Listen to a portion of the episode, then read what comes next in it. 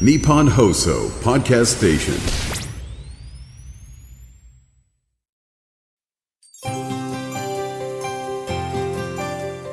10月28日土曜日日本放送 OK コージーアップ週末増刊号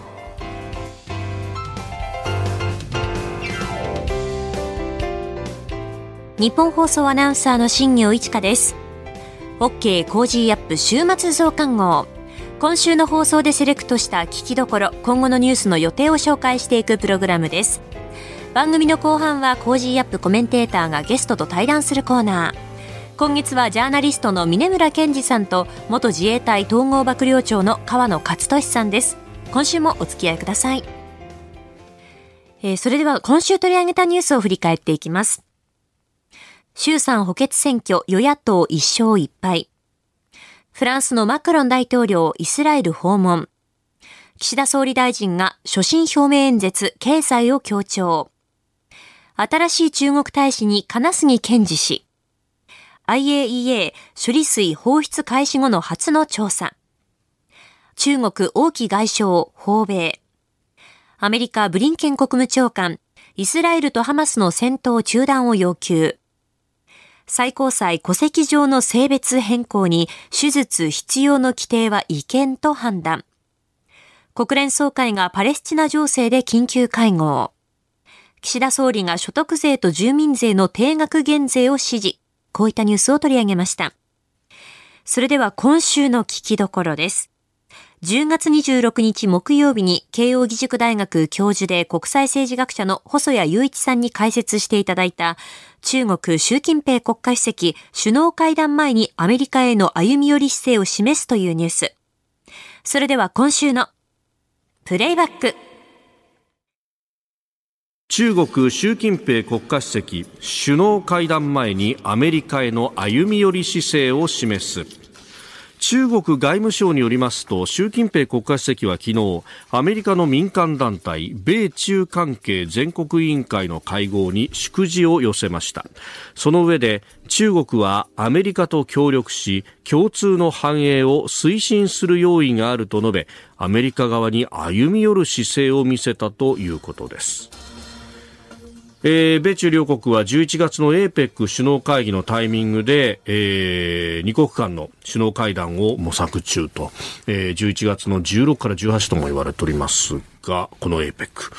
さあ、これどうなっていくんですかね、細田さん。うん。もともとあの、習近平政権3期目が成立して、はい、ある程度人事が固まってきて、今年の1月から中国政府は、アメリカとの関係改善に動いてたんですね。ところがそれが2月のあの、気球飛来事件、アメリカに対する。あはい、あれでアメリカが相当厳しい対応をしたことによって、これが一回、あの、途絶えてしまうと。うん、で、その後、習近平政権、かなり、これはまあ、習近平政権というよりも、習近平主席個人だと思うんですけど、うん、相当程度、ロシアと共同歩調を取るというように、これ、中国の世論はそれに、やや違和感を持つような声も、あの、見えてるんですけれども、相当程度、習近平主席個人が、あの、まあ、プーチン大統領に寄り添う姿勢を示していった。まあ、当然ながらその結果としてアメリカとの関係が悪化してくるわけですね。で、ところがやっぱり、あの、最近の中国経済、不動産を含めて相当程度やっぱり厳しい状態が続いています。まあ、従って従来のような、まあ、アメリカやヨーロッパと、あるいは日本と含めて全面的に対立するという路線が、やはり中国経済回復する上で相当の、これが、あの、大きな重荷になっていると。まあ、それでおそらくはまたもう一度、はい、あの、中国の方から対米関係を改善したい。一方で、アメリカからすれば、バイデン大統領、なかなか厳しい、あの、政権運営が続いているわけですが、はい、まあ、来年の大統領選挙に向けて、まあ、とにかくな、何か成果を出したい。まあ、その時一番目に見える成果というのは、おそらく11月の APEC 首脳会談の成功ということだと思うんですね。まあ、ここで、どうにか習近平主席に来てもらって、はい、あの、まあ、久しぶりの米中首脳会談をして、まあ、これを良いニュースとして国内に報じたい。おそらくそういった政権の意向もあるんじゃないかと思いますね。もともとね、今年のまあ中頃ぐらいには、米中のこの首脳会談は、9月の G20 の席でと、ニューデリーでやるんじゃないかみたいなことが言われてましたけれども、習近平氏は G20 来なかったですもんね。まあそうなんですよね。うん、まあ基本的には、あの、まあ、エペックのサンフランシスコでの会合と違って、インドでの開催ということですから、はい、まあ、インドと中国も国境紛争、この3年ほど相当程度関係が、あの、緊張しています。まあ、そういった意味では習近平主席としては、まあ、あの、国境紛争で、えー、緊張状態にあるインドで、まあ、アメリカの大統領と首脳会談をするということは、うん、なかなか中国の習近平主席にとってはリスクが大きかったんだと思います。まあ、そういった意味ではおそらくサンフランシスコ、これまだ非常にハードル私高いと思いますけれども、あの実現できるかどうかということは分かりませんが、はい、しかしながら、あの、おそらくあの、アメリカ側がインドとは違って、かなり強く、おそらくこの米中首脳会談の実現へ向けて動いてる。と思いますね。このところね、あの、国連総会のタイミングあたりで、なんかマルタ島で大きい政治局員兼外相とサリバン大統領補佐官が会ってたみたいなのが報じられたりとか、なんか急速にすり合わせていってるような感じがあるんですけど。そうなんですよね。まあ来年の大統領選挙を考えたときに、はい、おそらく2つ考慮しないことといけないことがあると思うんですね。一つは民主党左派。の支持を得ないといけない。はい、まあ、結局のところヒラリー・クリントンは、この党内左派の支持を得られずに、あの、大統領選挙、トランプに負けてしまったわけですから、そのためには、左派のアジェンダというのは基本的に軍事力行使ではなくて、はい、気候変動であるとか、まあ、景気の回復で国内経済対策であるとか、で、これらの問題の多くはやはり中国との連携が必要になってくるんですよね。まあ、そういった意味では、まあ、国まあ、党内の左派に向けて、まあ、中国と提携、連携して協力し、まあ、グローバルな課題に対応しているということを示したい。はい。まあ、もう一つは、やはり党内でですね、まあ、あの、その、まあ、左派からの批判もありますが、一方では共和党が今、あの、その、まあ、議長、下院議長へ選出する過程でも相当混乱してます。はい、その背後にやっぱりトランプの支持者の影響があって、まあ、その影響というのは簡単に言えば、やはり、まあ、ウクライナへの、まあ、資金援助、経済的な支援に対して抵抗があるわけですね。まあ、そういった意味では、やはり国際舞台でですね、徹底的に、まあ、中国、ロシアと対決する路線ということになると、まあ、これは、あの、財政出動も必要になってきますし、まあ、必要、場合によっては、あの、中東情勢含めて、軍事紛争に発展するかもしれない。そういったことを避けるためには、まず中国との間で連携したいということがあると思います、ね。また続きます。さあ、アメリカと中国の関係性について、まあ、アメリカの国内政治等々を考えると、中国との間も一定程度話をしていく必要があろうという、このバイデン政権の、え、姿勢というものが見えてまいりますが、まあ、これ、他方、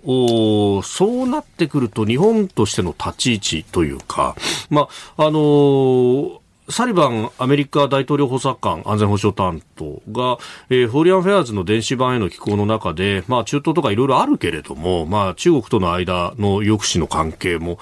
そのまま行くんだというようなニュアンスの寄稿があったやに報じられてますけれども、これ長期的な面で見ると、やっぱり米中の間の緊張関係みたいなものというのは変わらないんでしょうか？あの、これはもう習近平体制が続く以上は続いていくと思いますね。まあ、今回の APEC で一つ注目目するべき点が、これが東海岸ではなくて西海岸のサンフランシスコで行われる。まあ、サンフランシスコといえばこれシリコンバレーが近いですし、はい、やはりワシントン DC とは全く空気が違うんですよね。基本的にはもう西海岸はビジネス優先ですし、また、あの、科学技術、中国人の、あの、まあ、中国系の、あの、住民の方もたくさんいますから、選挙のことを考えると、西海岸というのは、まあ、地方自治体含めて中国系、韓国系って、あの、たくさんいると思うんですね。まあ、この地域において、やはり、あの、その声としては中国と協力しなければいけない。まあ、これ、主にビジネスが理由だと思うんですけども、まあ、今、ワシントン DC に行きますと、はい、まあ、相当中国に対して声が厳しい。まあ、議会でも今日は民主関係なく超党派的に対中強硬論があると。まあ、この、あの、政治の世界や軍事の世界と、一方でビジネスの世界とで相当程度温度差がある中で、まあ、今回の APEC がサンフランシスコで行われるということもありまして、やはりそういった中では、例えば気候変動で中国と協力するとか、はい、まあ、あの、まあ、軍事ではなくて、あくまでも科学技術、ビジネス優先。まあ、そういった空気がある中で、まあ、あの、おそらくは、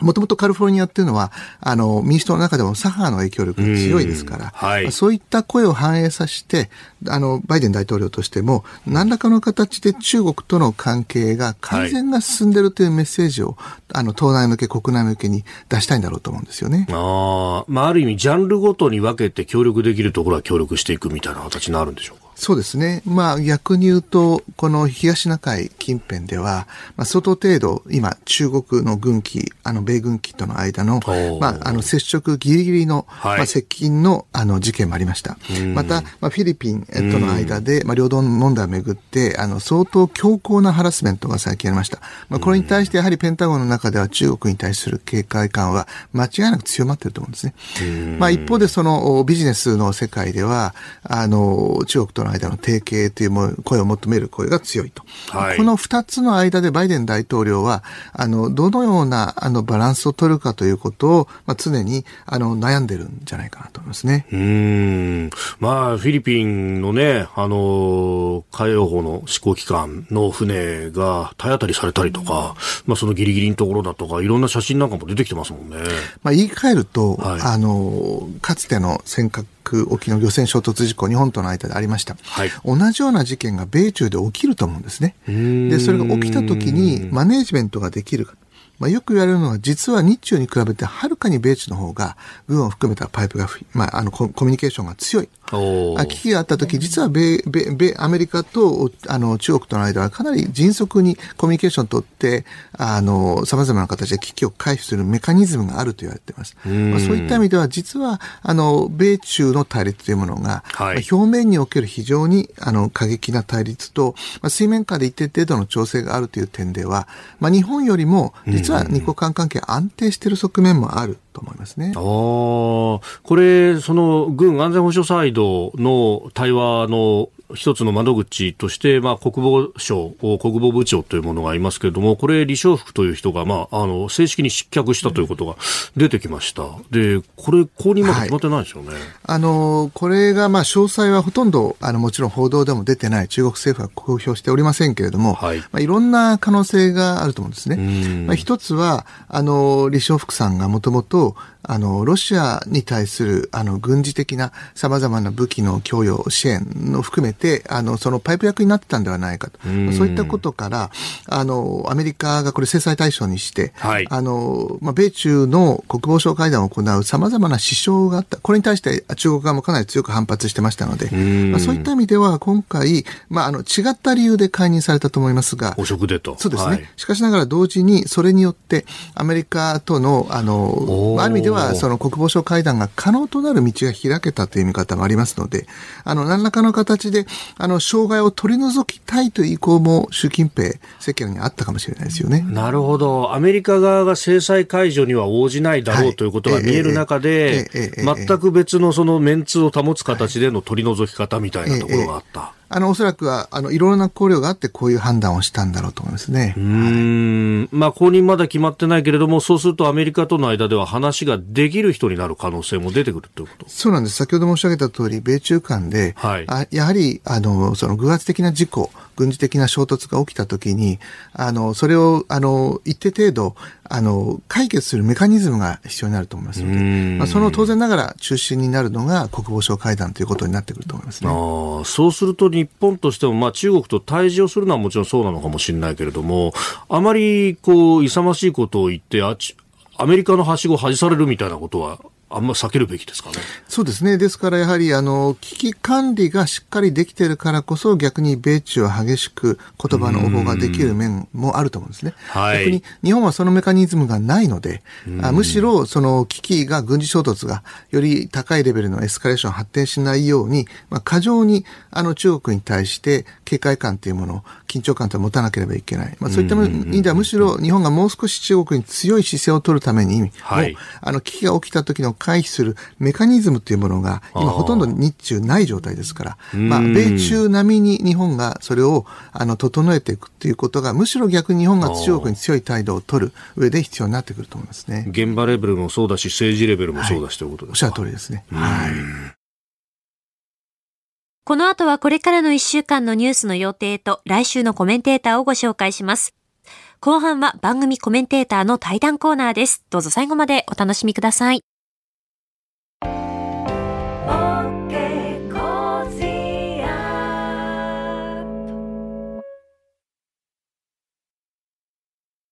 自分よし、相手よし、第三者よし。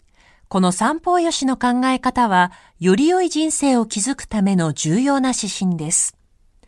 モラロジー道徳教育財団は、ビジネスリーダーのための経営誌、月刊三方よし経営を発刊。人づくり、SDGs に取り組む企業の皆さんにおすすめの一冊です。お問い合わせいただいた方全員に、月刊三方よし経営の見本誌、さらに小冊子心に残る話ベストセレクションを漏れなくプレゼントしています。詳しくは日本放送のホームページ内のバナーをクリック。道徳で人と社会を幸せに。公益財団法人モラロジー道徳教育財団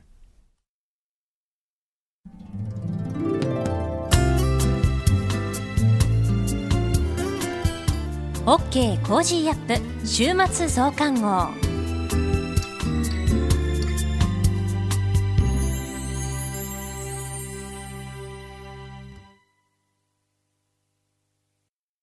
日本放送アナウンサーの新業一華がお送りしている OK コージーアップ週末増刊号。もう来週はいよいよ11月になってしまうんですね。2023年、今年も残すところ、あと2ヶ月ということになってきました。来年のカレンダーを準備するそんな時期ですよね。そうです。日本放送アナウンサーカレンダー2024のお知らせです。えー、本当にあの、毎年ご好評いただいておりまして、多くのリスナーの皆さんにお買い求めをいただいております。本当に、本当にありがとうございます。えー、来年で、なんとこの日本放送アナウンサーカレンダーも16年目になります。あの、日頃、こう、番組を通して声で、えー、お届けしている、えー、私たちですけれども、まあ、放送の時とはまた違ったですね、いろんな表情とかを、あの、ご覧いただければ嬉しいなと思って、まあ、心を込めて、えー、作っております。で、えっ、と、中身なんですけれども、まあ、それぞれのアナウンサーの個人のえ写真と、あと、こう、ツーショットの写真と、全員集合の写真とといった形で、まあ、あの、構成されてるんですが、え私、新業はですね、個人の写真といたしましては、来年は8月を担当することになっておりましてですね。えーと、私はあの、隅田川沿いで撮影をしてきたんですけれども、まあちょっとこの撮影した日がですね、本当に暑くて太陽の日差しがですね、もうギラギラしていまして、7月の2週目ぐらいだったんじゃないかなと思うんですけれども、気温もね、35度とか最高気温記録した日だったと確か思うんですけれども、あの、本当にすごくいいお天気に恵まれたなと思いながらもですね、汗をこうダラダラ流して、えー、汗を拭きながら、えー、撮影をしました。えっ、ー、と、私のインスタグラムにその撮影の模様ももうすでにアップしてるんですけれども、あまりに日差しが強かったので、写真を選ぶときに本当にこう、目をつぶってしまっているものが多かったので、あのね、なんとかこう、目を開けて笑っている写真をこう、厳選して、え構成をしました。で、非常にですね、この川もキラキラとしていて、後ろにはこう高層ビルも建っていて、こう都会っぽい写真になってると言いますか、でも夏らしい、あの、月になったんじゃないかなとも思います。で、11月までめくりますと、え箱崎みどりアナウンサーとのツーショットの写真になっています。えっと、私も箱崎アナウンサーも11月生まれなので、もう誕生月を今回は、あの、担当することになりまして、これもですね、あの、和気あいあいと丸の内中通り、ですね。丸の内中通りや、まあ、会社の周辺を中心に、えー、撮影した写真になっております。で、さらにめくっていって、最後のページになりますと、もう70周年のアニバーサリーというふうにこう真ん中に大きく書かれていてそうなんです。来年で日本放送70周年開局70周年を迎えます。でこのページにはスポーツアナウンサーだったりとか飯田浩二アナウンサーもですね玄関前で撮った写真が、えー、載っていますし、えーと、飯田さんがお休みした1週間で金曜日パーソナリティを務めた小永和穂アナウンサーや、えー、内田祐樹アナウンサー。みんなの写真がですね載っているという和気あいあいな、えー、ページになっております。ぜひですね、あの番組と合わせて楽しんでいただけたら嬉しいなと思いますし、もしよろしければ、あの来年もカレンダーをおそばに置いていただければなと思います。えー、ただいまですね、日本放送アナウンサーカレンダー2024は通販での受付が始まっています。えー、一部税込み2300円になっておりまして、こちらに送料、代引き、手数料が別途かかります。えー、もしよろしければ、えー、飾っていただけたらと思います。詳しくは日本放送アナウンサーカレンダー2024のホームページをチェックしてみてください。続いてはこれからのニュースの予定をお伝えします。10月29日日曜日、ソウルイテウォンの雑踏事故から1年。競馬の G1 天皇賞秋開催。10月30日月曜日、日銀金融政策決定会合開催。10月の月例経済報告発表。大相撲九州場所番付発表。10月31日火曜日、定例閣議。アメリカ FOMC 開催。上田和夫日銀総裁会見。9月の有効求人倍率完全失業率発表。11月1日水曜日。日韓両国の知事らが地方自治や文化交流について意見を交わす日韓知事会議開催。2024年用年賀はがき郵便切手の販売開始。11月2日木曜日。天皇皇后両陛下主催の秋の園遊会開催。11月3日金曜日、定例閣議、小池知事定例会見、日中間3カ国環境省会合開催、10月のアメリカ雇用統計発表、文化勲章真珠式開催、11月4日土曜日、オーストラリアのアルバニージー首相が訪中。続いては来週のコメンテーターのラインナップをご紹介します。10月30日月曜日、エコノミストの片岡豪一さん。31日火曜日、国際政治学者で慶応義塾大学教授の神保健さん。11月1日水曜日、ジャーナリストの佐々木俊直さん。2日木曜日、明治大学教授で経済学者の飯田康之さん。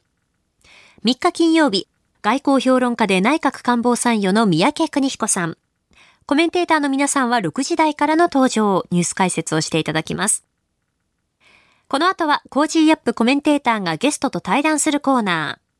今月はジャーナリストの峯村健司さんと元自衛隊統合幕僚長の河野克俊さんです。今回が最終回です。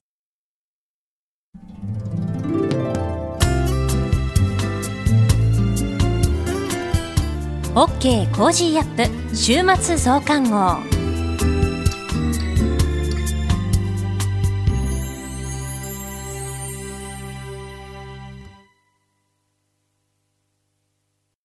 道徳って何だろう？思いやりって必要なの？その答えは道徳を考える月刊誌ニューモラルにあります。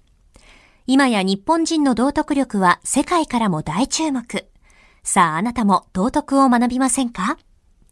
お問い合わせいただいた方全員に月刊ニューモラル、さらに小冊子心に残る話ベストセレクションを漏れなくプレゼントしています。月刊ニューモラルは日々の出来事をテーマに人間力が豊かになるエピソードが満載です。詳しくは日本放送ホームページ内のバナーをクリック。道徳で人と社会を幸せに。公益財団法人、モラロジー道徳教育財団。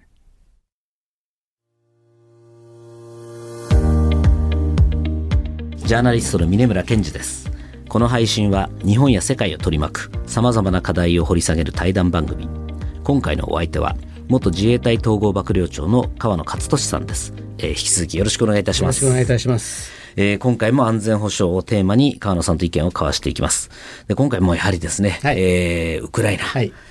このロシアによるウクライナ侵攻、まあ、かなり今長引いてますけれども、はい、今の戦況どうですか、この反転攻勢が結構どうもうまくいってないんじゃないかというような話もありますが。えーえー、まあまあ、あれですね、あの、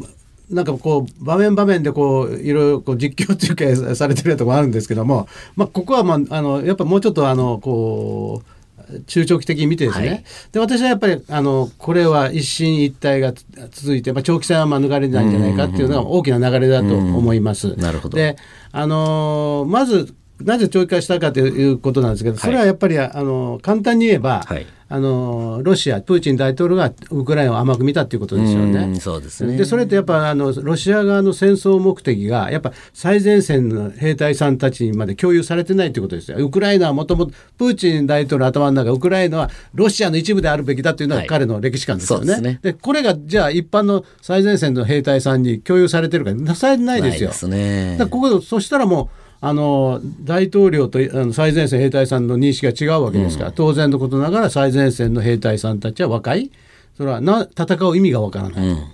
でまあ、場合によってあの戦死するかもわかりませんよね、死ぬ意味がわからない、ね、死ぬ意味がわからなかったら、それはもう敵前逃亡命令違反っていうのは続出って、まあ、こういうことになるわけですよね。はい、だからやっぱここのでしかもあのプーチン大統領がこの自分のなんか歴史もうこの歴史がちょっと独特なんですけど、はい、まあももしくこれを戦争目的にするんであればさ、はい、徹底戦という感じでそれもやっていない。そうですね。でなんか最近ですねロシアの高校の教科書を変えるらしいですよ。でそれまさにまさにプーチンのその歴史観を押し込むらしいんですよね。ウクライナ、ベラルーシはもうロシアだというようなことをね。えええでやっとやっと、ね、なんか手順が違いますよね。やっとだからそれやっぱり彼も気づいたんだと思いますよ。でやっと高校のね教科書に載せるらしいんですけどね。でそんな一致してないですよね。だからおかしいですね。まあまあまあだからまあここがやっぱ根本的にはね今回のあのロシアのやっぱり見誤ったところだと思います。で、ね、あのウクライナはウクライナでまあ非常にあのこれはもう戦争目的明確ですよね。はい、えー、我々は祖国防衛、はい、これも大統領正当性がありますよね。うん、なんですけども悲しいかなやっぱりあの西側の軍事支援に頼ってるんですよね。うん、で今回のやっぱりの反転攻勢もやっぱりいろんな面でちょっと前に進みにくいっていうのはやっぱり西側の軍事援助に頼ってる面があるからですよねやっぱり。そうですね、うん、だからしたがってで、まあ、やっぱ膠着状態がやっぱ一部続いてきてるということだと思う、うん、ただ、士気はウクライナの方がおそらく高いから、まあ、今、押してる状況じゃないかと思うんですけども、あのー、なので、やっぱり、あのー、コロナの時も、まあ、日本の国民の方々は民主主義だと思うんですけどね、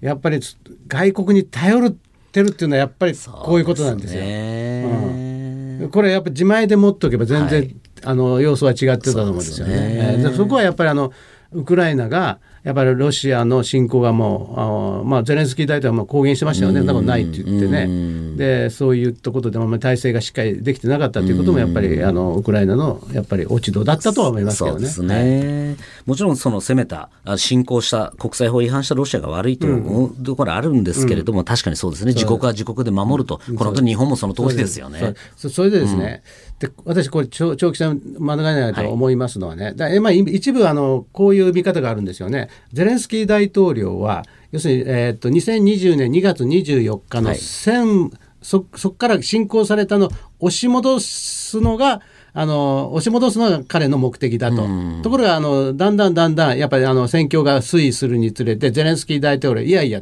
2014年に取られたウククリミアもだと言い出したんですよね。でこれもとあの奪還して停戦交渉だということを言ってるわけです。ただ、ただ、あのー、まあ、いろんな、あのー、まあ、今はだから手の内はもちろん見せないんですけど、本来、本当は、やっぱりどっかの段階で、うん、あの取られた分は、まあ、ここは妥協してね、ロシアに渡して、でそれで妥協をして停戦に持っていくんではないかという見方があるんですよね。はい、でこれってウクライナ側から見たら私はそういうこともあり得ると思うんですよ。じゃあそれをロシアが受け入れるかってことなんですよ。いやそうですねでねロシアあのこれはつい先だって7月にですねリトアニアのビルニュスで NATO 首脳会談ありましたね。あはい、あの NATO 首脳会談の肝はですね、はい、結局あの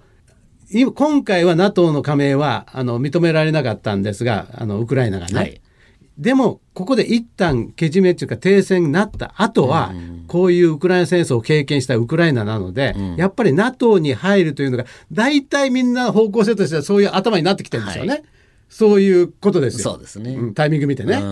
で、それはロシアを見てるわけですよ。はいそしたらですよ、ロシアは例えばドンバス地方をね、2州をね、もうここはあのウクライナが諦めますから、どうぞなんて、あありがとうございます、じゃあここで手打ちましょうかなんていうことをするかっていうことなんですよ。で、そしてドンバスをロシアに渡した後ね、ウクライナがそのままごっそりね、はい、NATO に入ったら、はいプーチン大統領は何のためにこの戦争を起こしたかってことなんです、ね、この戦争はあの要はえー、今でも言ってるんですけどウクライナの非軍事化中立化なんですよ、はい、でこれ突き詰めていくと、うん、突き詰めるとウクライナを NATO に入れないっていうのが、このプーチン大統領の戦争目的ですから、はい、究極の。はい、それがね、どっかで停戦して、ドンバスに2州をロシアの門にしたところで、NATO に入られたら、何のために自分は戦争開始したか分かんない、うん、国民に対して説明つかないですよね。ね。だから受け入れるわけはないと思うんですよ。はい、だからこれ今度のビリニスの会議であのどっかで停戦したら、えー、ウクライナが NATO に入るという道筋がどうもうっすらと見えてきたので逆に。これはロシアにとって下ろせないですよ拳を、ね、ますますですよね、はい、ものすごく厳しい逆に言えば厳しい方向に追い詰められてますよね、ロシアは、ねもうイコールプーチンの失脚になりますもんね、これもう交代できない、えー、はい、そこでいうと、このアメリカが先日報道、ちょっとアメリカの報道を見ましたけど、F16 の戦闘機の供与を少し早めて、うん、まあ、かなりこの反転攻勢を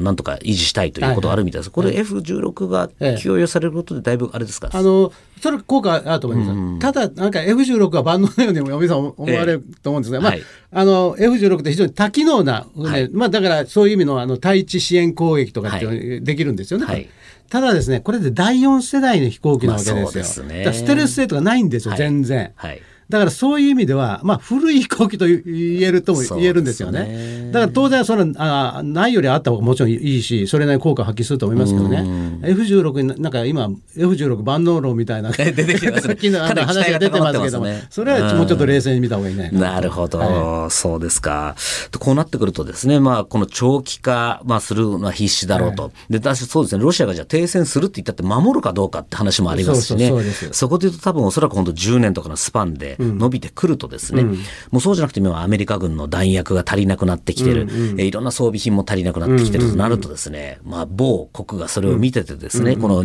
東アジアのこの某国がそれを見て、うん、さあじゃあ今のうちにうちもなんかやりたいことやっちゃおうかなみたいな感じで、まあ、つまり中国が何かこう台湾に動いたりとかっていう可能性っていうのは、うん、当然ありますよね、うん、もう向こうアメリカが向こうに目を向いてくれる、このタイミングっていうのは、まあ、中国にとってはもうすごいあのいいわけですよね。だからそこはもうすぐ見てると思います。で中国はやっぱあの今回ですねずっとやっぱりウクライナ戦争見てると思うんですよ。でこれであの要はですね長期戦になった場合、はい、攻め込んだ方が長期的戦になればなるほど不,、不利になると思う。とというのはどういうことかというとあの攻め込んだ方は成果を上げなくちゃいけないでしょ、はい、守る方はあの受動的ですから、ね、跳ね返すだけでしょ、うんうんうん、あのあの攻め込んだ方があ成果を上げることができずにずるずるずるずるずるずる長期化したら攻め込んだ方がこれ結構不利な状況なん。で、ベトナム戦争そうアフガン戦争そうでしたね、はい、やっぱそこは今あの時間が経てば経つほどね、うん、だから中国は絶対に長期戦はもうやっちゃいけないと教訓を得たと思うんです。だから台湾ではもう短期決戦で私は絶対に行くんだろうと思う。えー、でもう一つはある意味今回あのアメリカはロシアの核のに抑止されてる面があるんですよね。おっしゃる通りです。手出せないわけですからね。そうだからハイマースを、あのあのね英卓ムスを送らないのもそうですし、あの長距離を伸ばさないもそうですあの順々にねこう様子を見ながら援助してっていうのもやっぱある意味あのロシアの核の核に抑止されてるわけですよ。完全にそうですね。ですよね。でこれやっぱ中国見てるわけですよ。はい、でこれはやっぱやりようによって抑止できるぞということですよね。だからこそ今も中国は必死になってあの核弾頭の数をどんどんどんどん増やしてるわけで、そうですアメリカと同程度っていうので2035年には1500発？そうですね。こうなったらあれですよね。ただ単で守るっていう話じゃないですよね。違いますね、こうなってくるとじゃあかなりこの東アジアの情勢も緊迫してくると思うんですが、そこで。ちょっともういいですか。でですね、これ今最近ちょっと面白いのがですね、はい、新しい地図を出しましたでしょ？中国が、はい。これってなんか、あの、地理の部分がやってたけど、俺たちは知らねえとか、いやいやいや、ありえないです。しかもね、えー、G20 の前に出したんですよ。今度ソース感食うじゃないですか。はい、で、ここね、ソース感食いますよね。で、ここでね、一つはまた面白いよね。あの大薄リー島って中蘇のところにあるやつがあるんですよ。はい、これどうもなんか半々したらしいんですけどね今度の地図見たらね全部ね中国領にしたらしいんですよ。はい、ただロシもう火事場太郎もいいとこですよね。はいでロシアのもう文句言えないって踏んでるわけですよ。そうですね。これだけ俺たちにお世話になってるだろうって話でしょ。えーもうだからもうあれはあの辺りなんか地図なんか中国側盛り上がっちゃってて、うん、ようやくこの湿地を失った土地を返したぞっていうので盛り上がってますし、これも本当に今完全もうロシア、中国なしでは生きられないぐらい今なってますから、完全にロシアの足元になってますなってますもう。でそれをまた見られてるわけで、はい、ロシア身動き取れないわけですよ、はい、だから大ウスリーとあれをやったとかロシアって別に反論してませんよね。できないですできないです。ね。はいまあ、だからそういう力関係になったっ、ね、あとはそのちょっと前の地図なんかでいうともう昔はそのロシア語の名前だけしか出てなかったのが今中国語名で全部やってますのでで、ね、もうそこはもう俺のものだっていうのをこう、ウラジオもそうですか？えっ、ー、とウラジオのあたりもそうですね。うん、すね。空港の使用権も今、えーもう、あの中国が得てますので、そこでいうともうどんどんいわゆるそのジュニアパートナーロシアが中国のジュニアパートナー化っていうのは進んでると思いますね。だからあの北朝鮮もそうですよ。北朝鮮に対して武器をお願いしますってロシア来てるでしょ、はい、北朝鮮はただでやりませんよね、はい、だからぐおそらく軍事技術今度金正恩委員長行くらしいですけど、総書記は。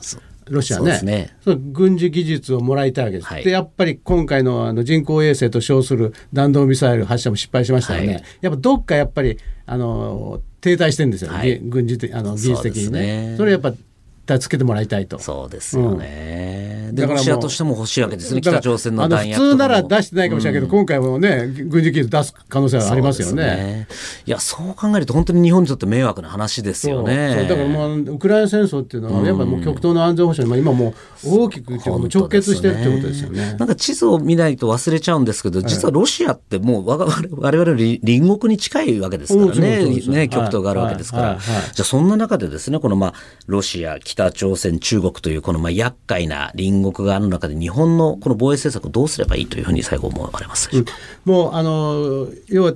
もうよく言われるように、うん、日本というのはあの中国北朝鮮ロシアという核保有国、はい、かつ専制主義国家共産国家に、はい、囲まれているということですね。だ世界で最もやっぱりあの厳しい安全保障環境に立っているということですよね。ですから、ここはあのもうあの安保3文書で出されたように、なんていうんですかね、日本特殊論みたいなことをもう言ってね、はい、え日本さえあの手を出さなければ、この世の中平和だというのが、まあ、ずっと続いたと思うんですけど、はい、もうそうじゃないということは、もうこの日本国民、大方の方は理解をされてると思いますから、はい、もう本当にあの安全保障って理想論じゃなくても究極の現実論ですから。そうですよね。はい、外交は外交でやっていただいてもいいんですけどね。はい、やっぱ究極の現実論で、あの、安全保障体制を構築していってもらいたいなと思います、ね、そうですね。ありがとうございます。えー、今月は元自衛隊統合幕僚長の河野克俊さんにお話を伺ってきました。どうもありがとうございました。ありがとうございました。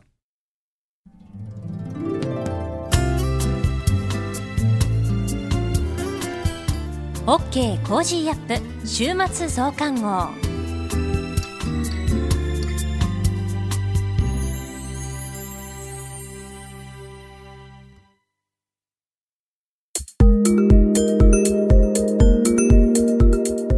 なたと一緒に作るニュース番組、ニッポン放送飯田浩司の OK Cozy up。平日月曜日から金曜日朝6時から8時までの生放送でお届けしています。ぜひ FM 放送、AM 放送はもちろん、 radiko や radiko のタイムフリーでもお楽しみください。OK Cozy up週末増刊号。ここまでのお相手は、ニッポン放送アナウンサーの新行市佳でした。